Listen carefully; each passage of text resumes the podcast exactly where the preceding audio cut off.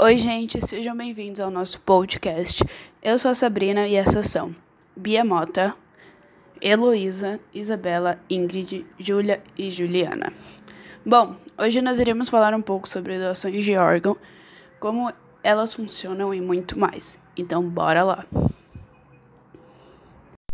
Bom, a gente vai começar falando um pouco sobre o que é a doação e como ela funciona. A doação de órgãos é um ato pelo qual manifestamos uma vontade de doar uma ou mais partes do nosso corpo para ajudar no tratamento de outras pessoas. Essa doação pode ser tanto de órgãos como rim, fígado, coração, pâncreas e pulmão, quanto de tecidos como córnea, pele, ossos, válvulas cardíacas, cartilagem, medula óssea e sangue do cordão umbilical. A doação proporciona um prolongamento da expectativa de vida das pessoas que precisam de um transplante, o que permite o restabelecimento da saúde e também a retomada das atividades normais. E devido ao número de partes do corpo que podem ser doadas, cada doador pode salvar oito vidas ou mais. E agora, para que vocês entendam um pouco melhor como funciona a doação de órgãos, a gente separou algumas perguntas e cada uma aqui vai responder alguma delas e depois vamos abordar um outro assunto sobre doação de órgãos. Nós vamos de duas em duas perguntas. Então, as primeiras são: quais e quantas partes do corpo humano podem ser doadas para transplantes? Segunda, existe limite de idade para ser doador de órgãos e tecidos? Respondendo à primeira pergunta, os órgãos que são geralmente que podem ser doados são os rins, pulmões, córneas, válvulas cardíacas, coração, pâncreas e fígados. Mas além deles, temos a doação de intestino delgado, pele e ossos, ou até mesmo uma parte completa da mão e da face. Já a segunda pergunta não tem limite de idade, mas o que vai determinar o uso de partes do corpo para o transplante é o estado de saúde com base em uma avaliação médica do doador. As outras perguntas são: quais órgãos e tecidos podem ser obtidos de um doador vivo? E existem riscos para um doador vivo? Os órgãos e tecidos que podem ser obtidos de um doador vivo são os rins, por serem um órgão duplo, e tanto doador quanto transplantado podem levar uma vida perfeitamente normal. Tem a medula óssea, que pode ser obtida por meio de uma aspiração óssea direta ou pela coleta de sangue. E também o fígado e pulmão, que podem ser doados partes destes órgãos. Agora, sobre os riscos, hoje, com os avanços tecnológicos e a capacidade dos profissionais da área médica, os riscos estão cada vez menores, mas eles ainda existem e sempre há o risco associado a qualquer tipo de cirurgia. Então, sempre converse com o seu médico sobre esses riscos que variam para cada situação. Bom, as próximas perguntas são: qual a chance de sucesso de um transplante e quantas pessoas aguardam por um transplante no Brasil? Bom, as chances são altas, mas o sucesso depende de inúmeros fatores, como por exemplo, o tipo de órgão que vai ser transplantado, a causa da doença, as condições de saúde do paciente, entre outras.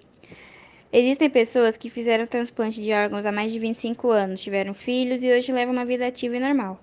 E atualmente, mais de 60 mil pessoas estão na lista de espera, aguardando por um transplante compatível no Brasil.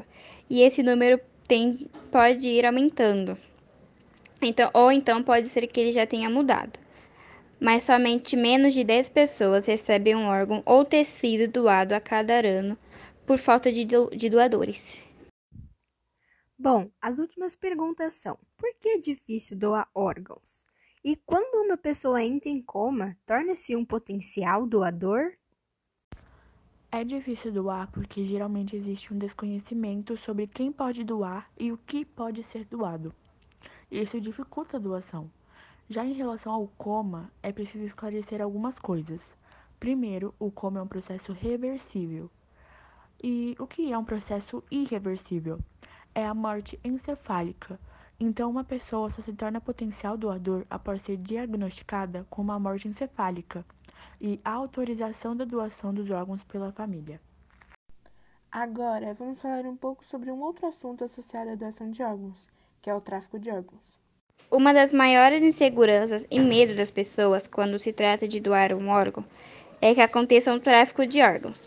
Por isso, vamos falar um pouco sobre o que o tráfico de órgão é e como, e como eles acontecem. E depois vamos falar um pouco de como vocês podem evitar e não ser uma vítima do tráfico. Antes da gente começar a explicar esse assunto, tem um livro no qual a gente resolveu trazer para vocês e mencionar coisas sobre ele, porque ele abordou muito bem sobre o assunto. É, o nome do livro é Tráfico de Órgãos no Brasil. O que a máfia não quer que você saiba, que foi escrito pelo Paulo Ayrton Pavese. No livro, o Pavese aborda o fato de que seu filho de 10 anos foi vítima de uma máfia de tráfico de órgãos por médicos de um conhecido hospital mineiro. A história é que seu filho caiu da grade do playground do prédio onde eles moravam e foi levado ao hospital e depois transferido para a Santa Casa, mas acabou falecendo e a sua família autorizou a retirada dos órgãos. Só que a cirurgia, que deveria ser paga pelo SUS, foi cobrada da família, que questionou a conta de 11 mil reais. Então, o pai começou a investigar a operação do filho e coletou dezenas de evidências de que a criança tinha ignorado o tratamento e os órgãos foram colhidos e vendidos por médicos que trabalham em centros secretos de transplante. Só que esses órgãos foram extraídos enquanto a criança ainda estava viva e, de acordo com o pai, não havia outro exame mais preciso para confirmar a morte de seu filho. Mas as coisas não pararam por aí porque um ano depois um pedreiro de 38 anos desistiu do tratamento, levando à sua morte, e aos médicos colhendo e vendendo ilegalmente seus órgãos. Os quatro médicos envolvidos no caso foram condenados a 7 a 8 anos de prisão, mas acabaram sendo libertados e continuam a trabalhar. Sete médicos foram acusados de atender o filho de Pavese. Em seguida, retiraram seus órgãos, mas eles nunca foram julgados.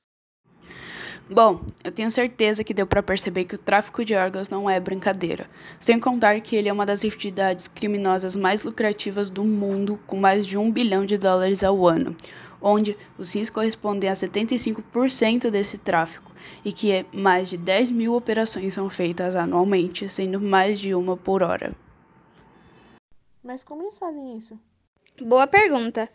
Os traficantes geralmente enganam pessoas de países pobres como Índia, Nepal, Filipinas, China, entre outros, e com várias táticas. A primeira delas é atrair vendedores. Os traficantes falam que o rim vai crescer de novo ou que é um suficiente para viver. Eles também fazem propagandas e prometem coisas, geralmente dinheiro. Um caso disso é que em 2003 vários brasileiros saíram de Recife para a África do Sul para vender rins a europeus, americanos e israelenses por 3 a 10 mil dólares. A segunda é um exame, onde a tática é fazer um exame completo para começar um emprego novo, por exemplo, numa fazenda. Os novos funcionários são enviados a um hospital, no qual passam por esses exames são anestesiados e têm seus órgãos removidos sem consentimento.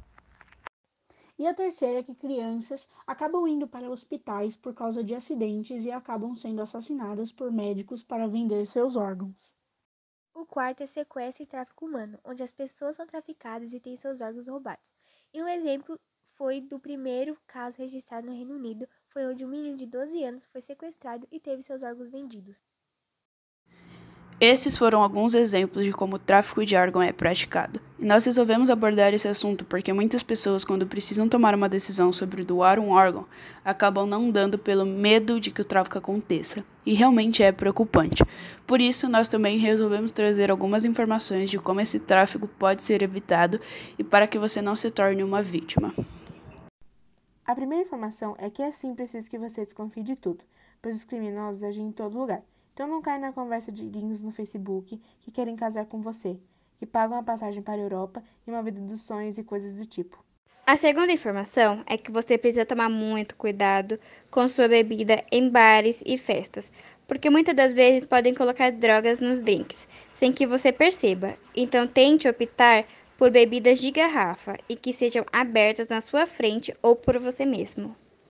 E com isso, nós chegamos no final deste podcast. E lembre-se, doação de órgãos é uma forma de ajudar outras pessoas que estão sofrendo com problemas de saúde e que têm como solução o transplante. E se você fica com medo ou receio de doar, sempre procure saber mais sobre a doação, sobre como esse transplantes são feitos e sempre procure por médicos especializados. Sendo assim, a doação de órgãos é uma forma de salvar vidas e, portanto, um ato de amor ao próximo.